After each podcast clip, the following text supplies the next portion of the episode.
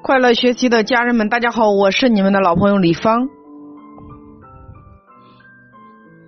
你会发现，当一个人非常忙，但是他又不够富有的时候，那一定是他的盈利模式出现了问题。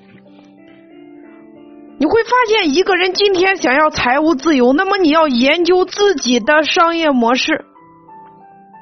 我们在谈到财务自由的时候，已经确认的一个事实就是，所有的人都在出售自己的时间，因为你不再需要出卖自己的时间去满足自己的生活所需，那么你已经实现财务自由了。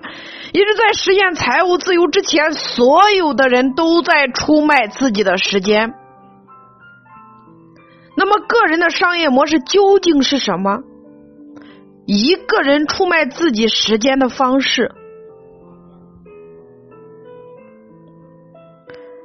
你不要认为大家都在用同样的方式出卖自己的时间，也不要认为老师、律师或者是医生他们不是同一种商业模式。事实上，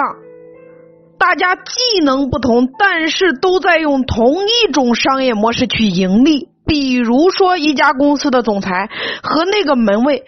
他们实际上在用着同样的一种商业模式，只不过是他们单位时间卖的钱不一样而已。个人商业模式的分类，第一个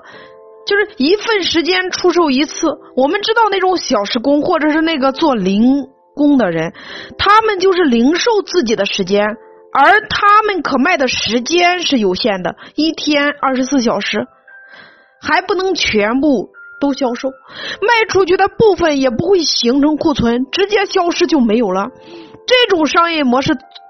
可悲的地方就是，我们用有限的去还无限的钱，不投入时间你就没有钱。当然，大多数人不是打零工的，他是有固定工作的人，他相当于把自己的时间批发出去了。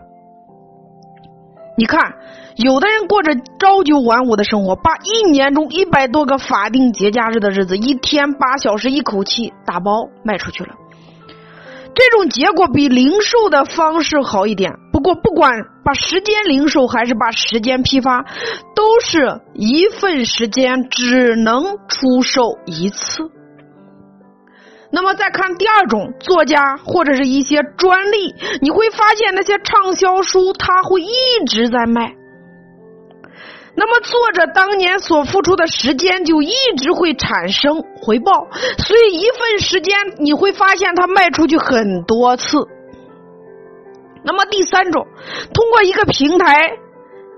跟很多人在这个平台上交易他们的时间，你搭了这个平台，或者是你建立一个团队，当有一套完善的系统在支撑的时候，你离开了交易，继续会进行。你离开了，也就是这个交易，它会继续进行。你创建了一个系统，或者是利用一个系统为自己工作，就像麦当劳、肯德基，他们已经不在地球上，但他们所创造的企业继续为他们工作。